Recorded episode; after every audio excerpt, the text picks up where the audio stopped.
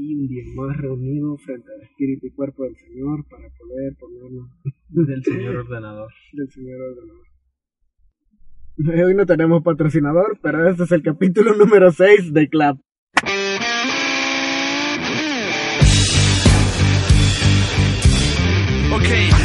Ya conocí esos amores volátiles, fríos, fugaces, fáciles, fingidos, filosos y frágiles. Ya conocí esos amores acelerados con besos de envases y rosas. Hola a todos, bienvenidos a un episodio más de Clap, de Clap, Clap, el podcast que todo mundo debería escuchar si quiere saber qué está sucediendo en el cine en boca de dos inexpertos del cine. Uh, Así que hoy tenemos un programa peculiar, no es de sorprenderse, no está tan organizado como los demás.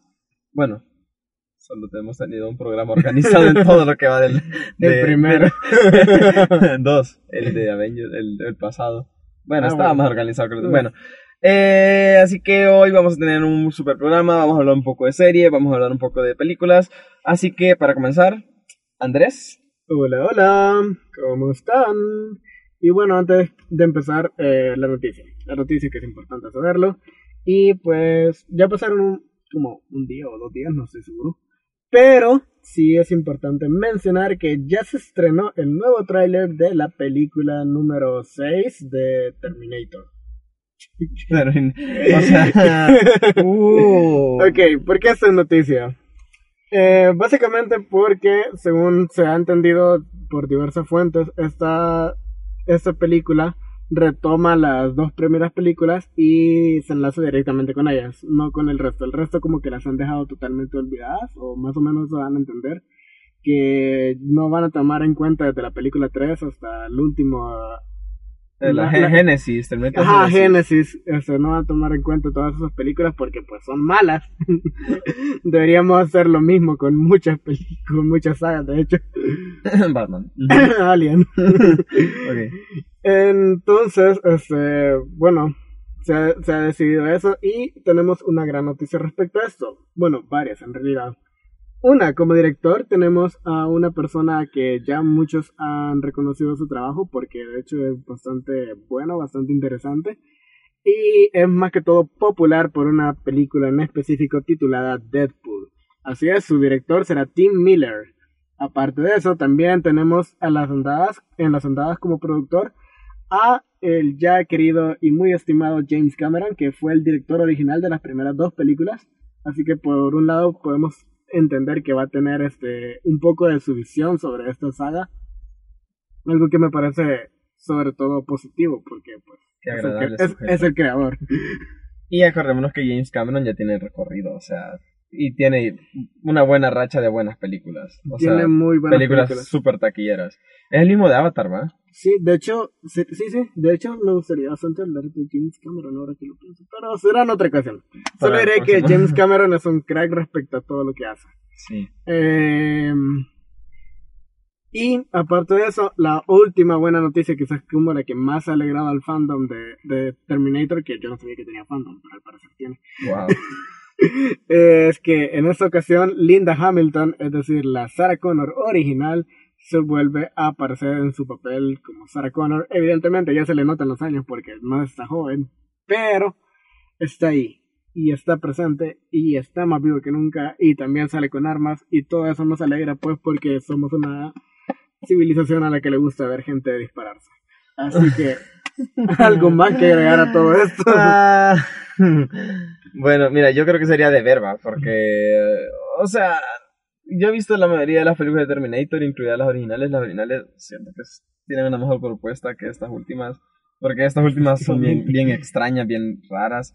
Y bueno, no sé, o sea, no le quiero perder la fe. Creo que si tenemos a, a gente como James Cameron y al director de Deadpool, pues algo bueno creo que tiene que salir y para traer como tratar quizás que intentan recrear como lo tratar de rescatar la esencia de, de, de, de, la saga de Terminator porque pues si ya lo ves en perspectiva como que se han desviado un poco de la idea original de Terminator creo Demasiado, y creo que eso es lo que pasa. Creo que ese es su principal problema. Y de hecho, me alegra bastante que sea Tim Miller quien, quien va a dirigir.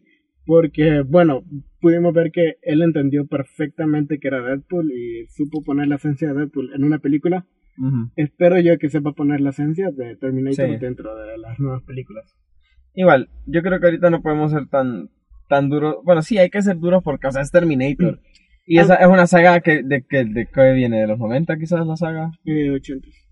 O sea, o sea, ya tiene, es, o sea, yo creo que tampoco hay que ser como tan calcitrantes en el sentido de, habría que darle una oportunidad porque es algo fresco, o sea, no es, o sea, espero yo que sea algo. Es lo bueno, y por lo menos el tráiler promete un poco, te diré. O sea, las acción, la acción, lo que se puede ver en el tráiler sí está interesante. Así que yo la verdad sí le daría una oportunidad a esta nueva propuesta. Ok, si quieren ver el tráiler está en la descripción del video, en la descripción del episodio, en Spotify, en cualquier lado y ahí lo pueden ver. Eh, bueno, ¿algo ¿Nada más que agregar? No, no, por Ok. mi parte no. Entonces, así es como damos inicio a este nuevo episodio de Clark. ¡Woo! Bam, bam, bam. Así que...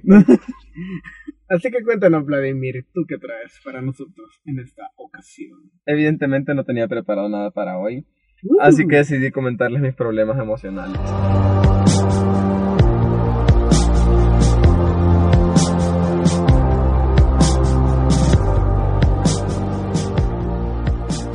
Eh, bueno, resulta que hace como, ¿cuánto te dije? Hace como unas dos semanas quizás, casi tres. No sé, hace. Bueno, tomé la decisión de ver tres series al mismo tiempo.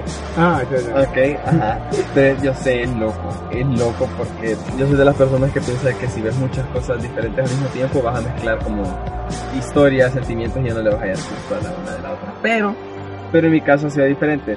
Pero bueno, la cosa es que tomé la decisión y estoy viendo tres series. Actualmente estoy viendo tres series.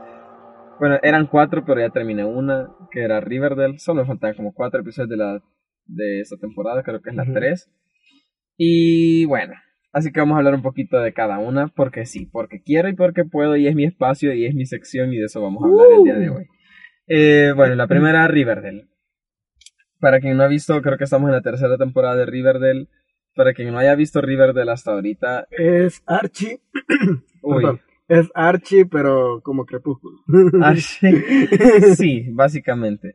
Eh, bueno, creo que a estas alturas, si alguien no ha visto el final de la tercera temporada, pues yo diría que mejor se adelante un poquito al podcast porque hay que hablar de eso. O sea, eh, Archie, vos, viste- vos comenzaste a ver Archie, ¿va? Es que el- empecé, el primer empecé, episodio. empecé- empecé el primer episodio, pero es que no, no fue que no me gustara, fue que me dormí Bueno. y ya no volví a verlo. Bueno, pues deberías. Eh, entonces, Archie es como la historia de, de estos jóvenes, como que fueran la pandilla del misterio, que siempre están queriendo resolver sus problemas de su pequeño pueblo Riverdale, y hay problemas de corrupción, y hay problemas de pandillas, y hay problemas de muchas cosas.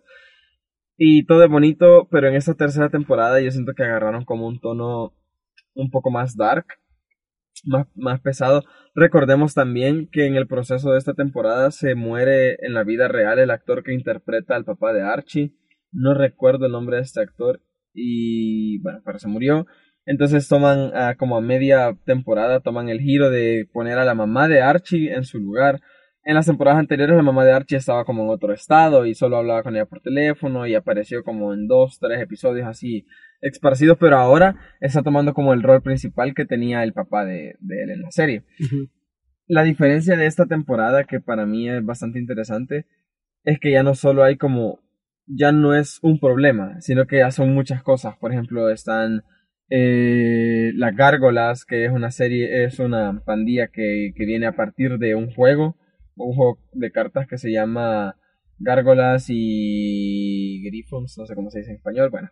La cosa es que a partir de eso salen como una pandilla que se encarga de matar a jóvenes, que se encarga de buscar venganza, que se encarga de que porque supuestamente venía como desde que sus papás estaban pequeños y recordemos que es un pueblo pequeño así que todo el mundo se conoce y resulta que al final eso está relacionado con el tráfico de droga, la producción de drogas, la venta de drogas, todo lo que tiene que ver con drogas, El consumo de drogas. el consumo de drogas, pero afecta principalmente a los jóvenes. Entonces digamos que está atacando como un tema social, podemos decirlo así, actualmente. Ok. Pero El siguiente giro viene por varias cosas, temas que habían quedado olvidados.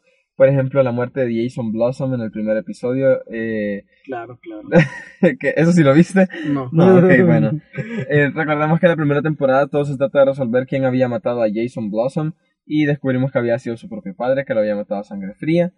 Y en esta tercera temporada vuelve a salir el tema de Jason Blossom y vemos incluso un tema de, necromancia, podemos decirlo así, o necrofilia, porque descubren de que hay una, una religión, pseudo religión que se llama la granja, que supuestamente lleva como a, a estas almas, a los jóvenes o a las personas em- desesperadas emocionalmente inestables, a convertirse en la mejor versión de sí mismos. Y vemos como un dilema eh, bien intenso, la verdad, porque se miran como super cool y no sé qué, bien tranquilos. Pero al final de la temporada, Betty Cooper, quien estaba como bien ajena a eso, descubre que eh, esta granja convierte, en teoría, su doctrina es convertir el dolor emocional en dolor físico para poderlo retirar. Con la excusa que al final descubren que en realidad estaban traficando órganos. O sea, te- supuestamente te quitaban como tu dolor emocional y te lo tiraban, por ejemplo, al riñón. Te dolía el riñón, entonces ahí está tu dolor y boom, te, te quitaban un riñón y al final venden órganos. Qué buen negocio. Venden órganos, o sea, ah, y sumarle lo de las gárgolas y sumarle todo eso, o sea, y al final el último episodio es como te das cuenta quién es eh, el rey gárgola que se creía eh, que era que era el, el, dueño de esta granja, por así decirlo, pero no. Eh, eso es como un negocio súper aparte, pero todo se relaciona porque la mamá Blossom, no me acuerdo cómo se llama, ahorita no tengo el nombre presente, resulta que era la reina gárgola. Y hay personajes como el encapuchado negro, el Black Hood, que es el papá de, de Betty. Resulta que el asesino en serie que estaba preso sale libre y ahora eh, aparece al final de la temporada para buscar venganza, igual que Chick, que era el pseudo hermano de Betty Cooper, que al final supuestamente eh, el Black Hood lo había matado en la segunda temporada, pero no, no lo mató, resulta que fue como su padawan y le entrenó y no sé qué, y, y ahora todos ellos están a punto de matar como a, a la pandilla principal, o sea, a Archie, a Jughead, Betty, a Verónica, y no sé, se me olvida alguien.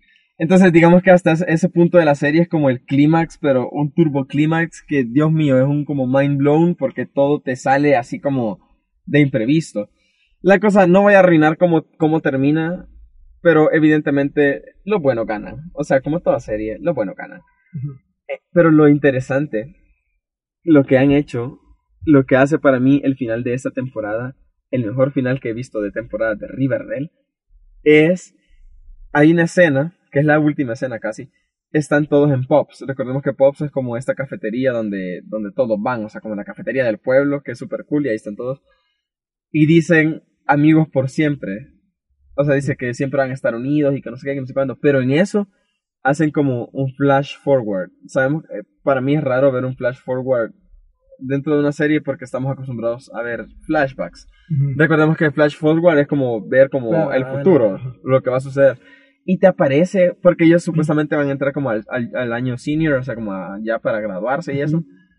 Y aparecen Verónica, aparece Betty y aparece Archie alrededor como de una fogata, así como en ropa interior, lleno de sangre. Y sale Betty diciendo, quememos, tenemos que quemar esta ropa, tenemos que, que, que desaparecer toda evidencia, nadie puede hablar de esto. Incluso quema el gorro y sale el gorro de Jughead. Queman el gorro de Jughead. O sea, sabemos que Jughead es una persona que depende mucho de su outfit para saber que depende también de su personalidad.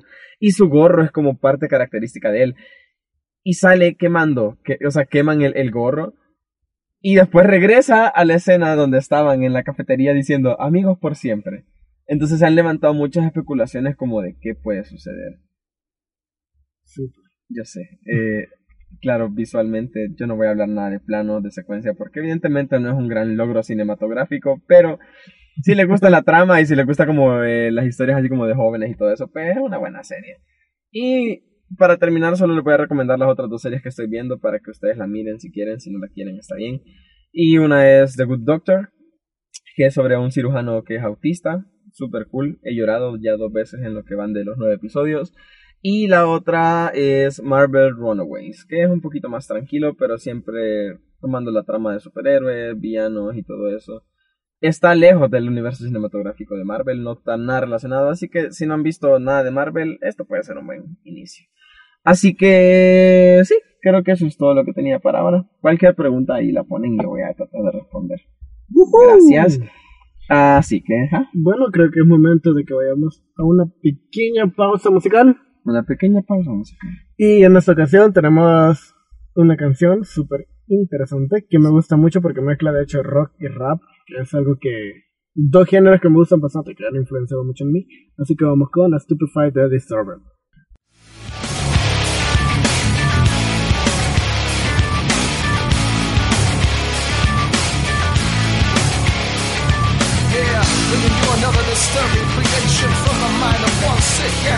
Can't tell the difference. It gets stupefied. And I've been waiting my whole life for just one rock, and all I needed was just one rock. And can you say that you don't give a rock? I'm myself stupefied, I'm back again. All I wanted was just one rock, one tiny little innocent rock. And when I feel like I'm shit out of luck, I'm myself stupefied, I'm back again. Why do you like playing around with my another on reality? I can feel it all start slipping. I think I'm breaking down. Why do you like playing around with my neuroscope on reality? I can feel it all start slipping away. See, but I don't get it. Don't you think maybe we can put it on credit? Don't you think I can take it to another minute? I can stupid mind. I don't get it. Don't you think maybe we can on credit? Don't you think I can take it to? I stupid mind. I stupid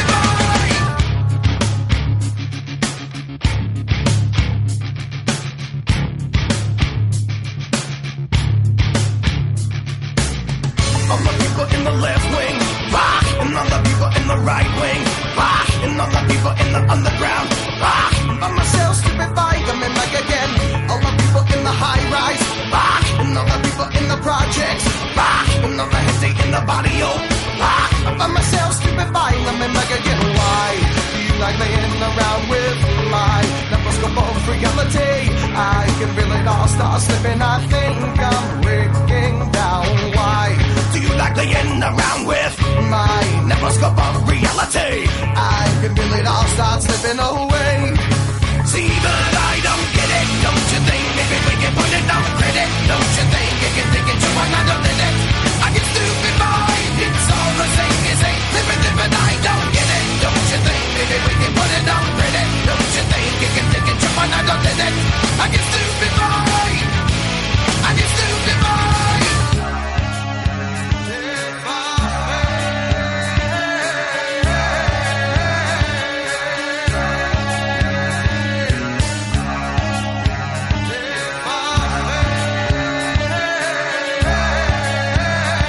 Y estamos de vuelta. Qué canción, qué canción. Espero que les guste. Estamos tratando de poner como nuestros gustos en este, en este podcast. Por eso hay cosas tan variadas. Sí, y esperamos, y, o sea, la verdad que esperamos que algo de esto les quede, o sea, como que agreguen una canción de estas playlists, cosas así. Es más, creo que deberíamos de pensar en una- hacer una playlist como, como del podcast. Próximamente, va a haber Próximamente. playlist del podcast. Muy bien, me parece. Así que bueno, eh, Andrés, ¿traes algo para hoy? Háblanos. Evidentemente traigo algo para hoy. Él Y- viene más preparado que yo, así que... De hecho, no tanto, o sea, tampoco, o sea, sí me preparo un poco las cosas, pero es como, ah, voy a hablar de esto. Pero bueno, Andrés, dale. Hoy vamos a hablar de Batman.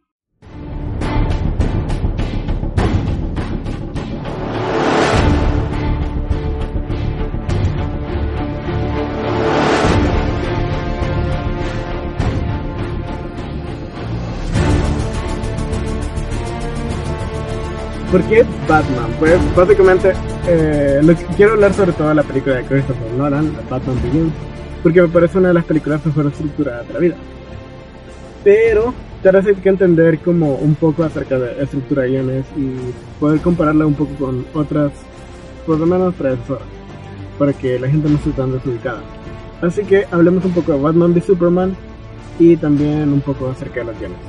Para empezar, este, regularmente se puede entender que una película, sobre todo una película como Batman, y más Batman, eh, el origen, Batman Begins, que está contando cómo es que nace un héroe, se va a tener que basar evidentemente, como casi el 80% de películas, en el viaje del héroe.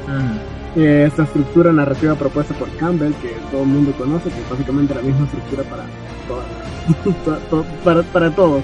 Eh, se ha visto en Star Wars, se ha visto en El Señor de los Anillos, en Harry Potter, que es de este héroe que consigue un maestro. y Son los, los 12 amigos. estadios. Ajá, los dos estadios que va teniendo, de cómo inicia su viaje, este, la primera experiencia, y luego gana el malo, luego el bueno, ta, ta, ta, ok. Es, es como una experiencia, es como una estructura súper básica y no por eso está mal hacerla. De hecho, eh, aquí va, va una, una un popular opinion. El episodio 7 de Star Wars lo hace muy bien, es este viaje del héroe. Así que eh, con la única diferencia que tienen esta Star Killer Base, es lo único malo de, la película. Pero el caso es que, lo, es que logran hacerlo bastante bien. Es, es, este, es como algo, al- es algo básico y es casi que el ABC de, de, de un guion. Pero esta película de Batman Begins realiza un giro a todo esto. Y es lo, es lo más interesante.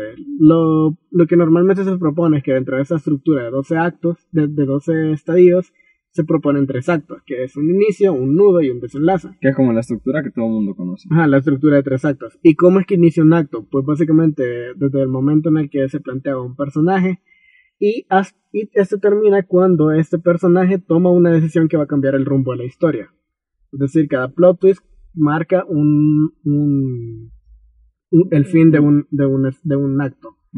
En ese caso, tenemos este que, por ejemplo, Caperucita decide este Ir al bosque. ir al bosque es el inicio de un acto y termina con la caperucita hablando con el lobo. Eh, así funcionan las cosas.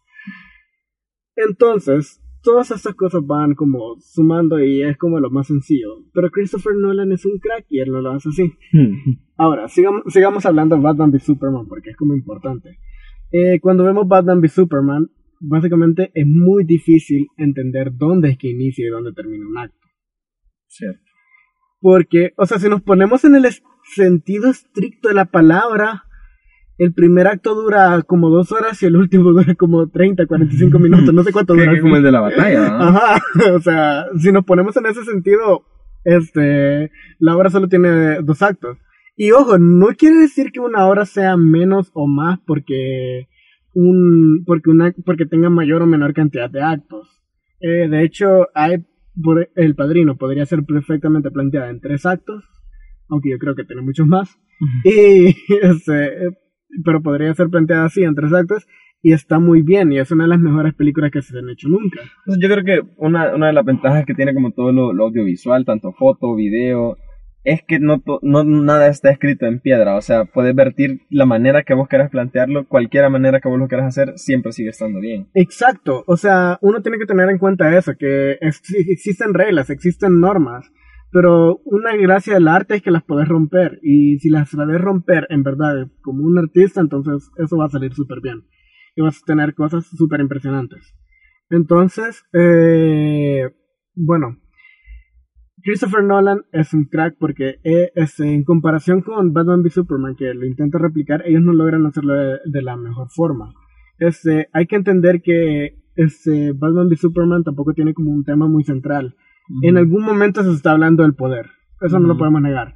Está Lex Luthor hablando acerca del poder de los dioses, este, Batman de si un mortal puede enfrentar el poder que tiene una persona que no es de este mundo, eh, Superman como la representación de el poder ilimitado, básicamente es como Cristo en, Batman v Superman, es como el poder celestial, en fin, sabemos que nos están hablando de poder, pero es que no lo sabemos porque no lo, está, lo estamos viendo, sino que lo sabemos porque nos lo dicen. Algo bien literal. Ajá, es súper literal. Tenemos que tener en cuenta que el cine es un medio visual y como medio visual tiene que defenderse por medio de imágenes. De hecho, hay una, una especie de norma que es quizás como lo que más se trata de respetar. Si tenés que plantear las ideas de un personaje, plantearlas visualmente. Si querés marcar una pelea, entonces recurrí a una conversación. En sí tenés que tener bastante en cuenta eso. Cuando hablan, es para pelear, no es para otra cosa. Por eso es que siempre se tiene en cuenta que hay un ganador en toda la batalla, en, todas, las, en todas las conversaciones, en todos los diálogos. Así que, ajá. Con todo esto del tema y de los actos, les quiero hablar acerca de la estructura que tiene Batman Begins. Y como Christopher Nolan, dentro de una de sus películas más básicas, porque tenemos que aceptar que entre todas las películas que tiene Christopher Nolan, que tal vez no serán muchas, serán como 10 si acaso, este, pero todas son súper complejas y súper interesantes a nivel de estructura. Tenemos el origen, que es básicamente una mezcolanza de LSD con, con- con- con mucha inspiración psicodélica. Eh, tenemos Memento, que es que de entre todas creo que es la más complicada de entender. Eh, bueno, Dunkirk, eh, todas las todas las demás de Batman. En fin, son una cantidad impresionante y todas tienen como muchos niveles y capas eh, para poder analizar a profundidad. Sin embargo, dentro de- de esta película, Batman Begins, es la más sencilla que tiene. Creo que podemos llegar a un consenso de eso. Sí. Entonces, ¿por qué es tan diferente a todas las demás películas de superhéroes? ¿Por qué es que esto se diferencia tanto de Ant-Man, por ejemplo? Y eso es- se puede explicar bastante sencillo, porque en- realidad, a pesar de que estás viendo un camino del héroe, no estás viendo propiamente la estructura del camino del héroe. Lo que estás viendo es una estructura que se conoce como oposición por esquinas. Entonces, la oposición por esquina funciona básicamente de forma, ¿cómo decirlo? De forma geométrica. Existen cuatro esquinas, en esta película específicamente son cuatro, y cada una de las esquinas tiene contraposición con todas. Entonces, para tener cuatro esquinas tenés que tener cuatro personajes que representen a cada una. Y tenemos cuatro personajes que son como los que van los que van movilizando la trama. En principio el propio Batman. Eh, luego tendríamos a Falcone, que es el jefe de la mafia. Tendríamos después de eso a, a el espantapájaros. Y por último a Ra's al Ghul. ¿Por qué es que cada uno representa una esquina? Porque el tema principal de la película de Batman Begins es otro que no es el poder, pero en este caso es el miedo. Entonces, el miedo como tema central y cada uno de estos personajes tiene un concepto muy diferente del miedo. Entonces, lo que hace la oposición por esquina es ir enfrentando cada una de las opiniones de ellas hasta tener una resultante que sea la ganadora. Mm. Que en este caso ya sabemos que es Batman el que gana al final de todo. Entonces, todo esto puede ser como un poco tedioso, pero ayuda a entender por qué es que Batman es tan buena. Y por qué es que me gusta tanto esta película. Básicamente lo que va haciendo Batman durante toda la película es derrotar las demás oposiciones, de todas las, de las demás esquinas posibles. Y en cada una, no es como que so- solo por tener una definición este, de qué es miedo ya los hace un personaje relevante. Porque en ese caso también tendríamos a Rachel, que nos habla de eso Ok.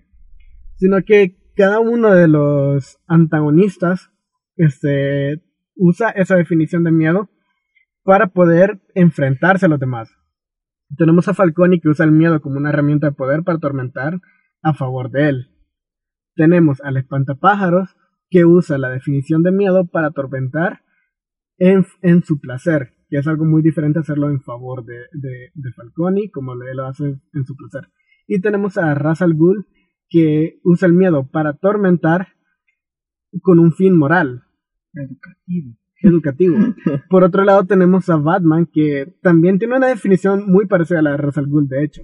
Y quizás por esto es que es tan buena su batalla final, porque son las posiciones más, más coherentes.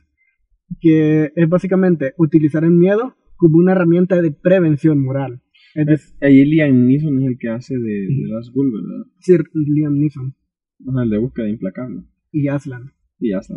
y Qui-Gon Jinn. A mí, a mí, honestamente, a, a mí me gusta ese personaje. Siento que fue una buena elección de actor. Y creo muy que bueno. logra interpretar como bastante la esencia de ese ninja, samurai, no sé qué es. Porque al final, eh, porque al menos en las historias de, de cómics y todo eso, él es como una especie como de samurái o algo así. O sea, hay especie de pro en las artes marciales chinas, Más o asiáticas. menos eso yo, la verdad.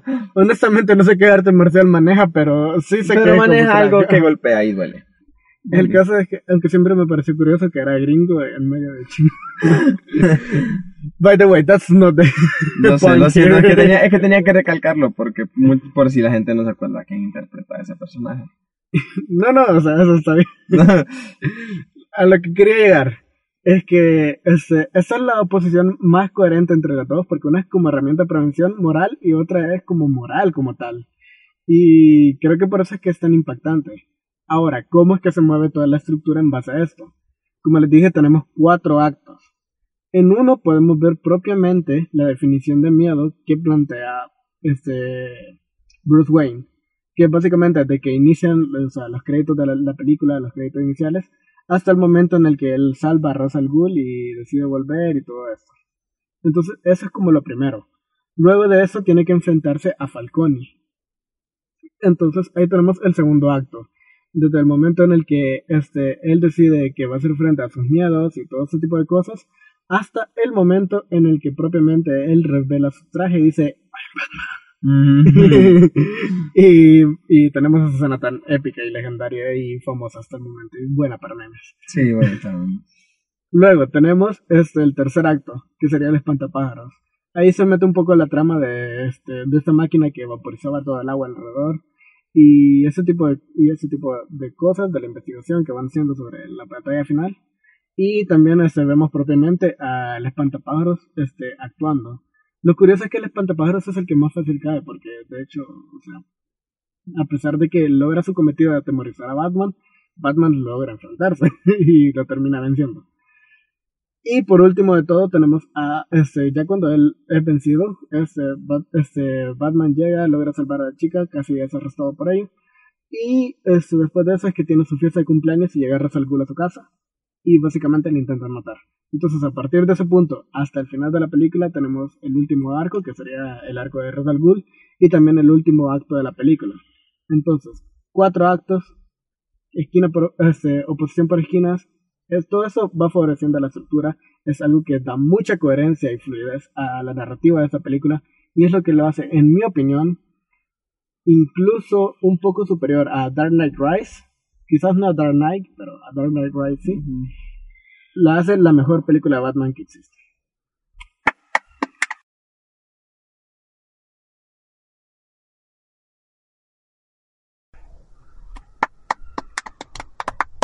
Sí, fíjate que de hecho eso estábamos hablando antes de comenzar el podcast. Creo que el, de, el Batman de Christopher Nolan y el Batman de Ben Affleck, o sea, ellos como actores interpretando el personaje, creo que han sido los dos mejores Batman, Batmans que he visto en mi vida. Pero, este, siento que ya en cuestión de historias, creo que tienen mucho más peso las de Christopher Nolan. O sea, para mí creo que está más apegado como al personaje como tal. Porque, Dios, meten al, al Batman de Ben Affleck, lo tiran de un solo como a esta, ya de un solo boom al universo, al pseudo universo cinematográfico de DC, así como ¡bam! De golpe cae así como boom, tenemos un nuevo Batman. O sea, digamos, Que ojo, tenemos un nuevo Batman. y tenemos un nuevo Batman, ya eso queda para otro podcast, porque esto va a quedar demasiado largo, pero sí hay un nuevo Batman. Pero digamos que, que el Batman de, de, de, de, ¿qué? de Ben Affleck vino a caer como en un mal momento del universo de DC. O sea, A pesar de que ha sido uno de los mejores. Sí, o sea, es que yo no, no, estoy, no le estoy quitando peso ni importancia porque, men, o sea, Ben Affleck, es Ben Affleck, o sea, ha tenido historia, eh, ha tenido, no, digo, no digo que ha sido un buen actor, pero digo, ha ten- ya tiene historia, tiene Eh, eh, recorrido. Es, es que justo eso que quería decir, que, que en realidad Ben Affleck, si lo vemos en retrospectiva, su cinematografía no ha sido un buen actor.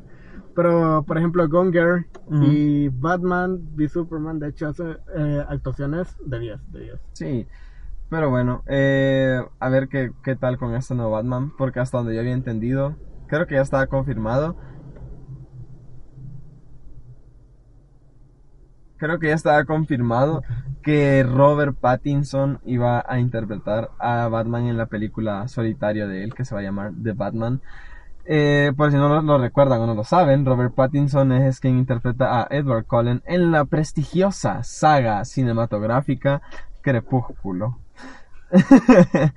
Así que a ver cómo le dan, para mí no la da, pero esperemos que... Es que en general Pattinson, porque incluso si ves otras de sus películas, no, No, sé, Pattinson no la da. no termina de empatizar con él como actor nunca. Y ese es mi mayor problema, incluso. O sea, podrá haber trabajado con Wes Craven, pero eso no lo va a hacer bueno. Bueno, así que ahí está amigos, si quieren pueden ver este fin de semana Batman Begins como para pasarla bien, ¿verdad? Si, si no lo quieren hacer, pues tampoco lo hagan, no miren Batman v Superman. Muy largo, pero está bien. Eh, bueno. ¿algo Pueden más ver La? Villana. Es una, no, es una película coreana que tiene un plano secuencia inicial que está brutal y que yo no sé cómo lo hicieron. Un día tenemos que discutir sobre todo el gusto de Andrés por la cultura asiática. Es que no es como que me gusta solo la cultura asiática, me gusta... Veo el cine de todos lados, así como he visto cine asiático, he visto cine polaco. y Ok. cine francés, o sea... Recuerdan que al inicio del podcast dije que esto era sobre dos jóvenes que no saben nada de cine, pues al parecer yo soy el que no sabe nada de cine, así que intent- intentamos ese pequeño balance en este podcast. Eh, ¿Algo más para agregar? Eh, por mi parte nada, que nos pueden seguir en Spotify, nos pueden seguir en iTunes, en TuneIn, en iVoox. iVoox, en, En YouTube. YouTube. y en todos lados. Ah, incluso en Google Podcast ya estamos. Y tenemos una cuenta en Instagram y en Facebook como Clap el Podcast. Donde solemos subir mucho contenido muy lindis para todos ustedes. Estamos subiendo imágenes con información super cool y de vez en cuando Eh, compartimos trailers que nos parecen importantes, como el de Once Upon a Time in Hollywood. Que lo compartí. Lo compartiste, sí. lo. Y esto, o sea, de hecho me agrada. No hemos hablado de eso, pero es que... me- Dejémoslo, yo creo que lo podemos dejar para el otro podcast. Ay. O sea, digo, No, es que iba a decir algo muy rápido, que me encantaba el hecho, o sea, es que en un principio este, ya se había hablado de que la película estaba basada en Charles Manson, este, pero todos pensaron que iba a ser como arruinar este, el, el universo cinematográfico que ha hecho Quentin Tarantino, porque todas sus películas sí están conectadas. Este, quizás un día les hablaría de eso. sí. El caso, no sé, el caso es que luego vimos el primer tráiler y era como que, no, aquí no están huellas de eso, saber qué nos van a estar contando. Ajá. Pero ahora ya vimos propiamente la inspiración de Charles Manson dentro de todo esto.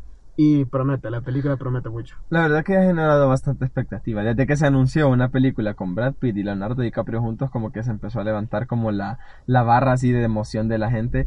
Y ahora con este nuevo tráiler, o sea, la Mara está por los cielos queriendo ver esta película. De hecho, no sé si viste el video, pero hubo en el Festival de Cannes, le dieron una ovación de, De seis, siete- seis, seis. seis y algo, Oh. casi siete minutos. Ajá, bueno, seis minutos, una ovación de seis minutos a la película Quentin Tarantino. O sea, amigos, esto se va a descontrolar. Yo digo que viene súper bien. Ojalá gane mejor película, se la merece. Y... Bueno, no he visto las otras opciones, pero... Pero digamos que sí. Esperemos que salga bien, esperemos que, en realidad esperemos que salga bien. Yo creo que sí, o sea, es Quentin Tarantino quien está haciendo la película. Así que ah, yo tengo mucha fe en que salga algo bueno de ahí. Yo Y también. bueno, así que nada. eh, nos pueden seguir en Spotify. Nos pueden seguir Otra vez. Otra vez, porque es que ya habíamos hecho el final, pero interrumpimos el final por otro final. Así que volvemos a hacer el final. Y Yo, yo digo que hasta el final. yo creo que ya está el final. Bueno, amigos, entonces no tenemos nada más que decirles ni comunicarles. Esto ha sido el capítulo número 6 de Clap. Y Nos vemos en la próxima. Chao.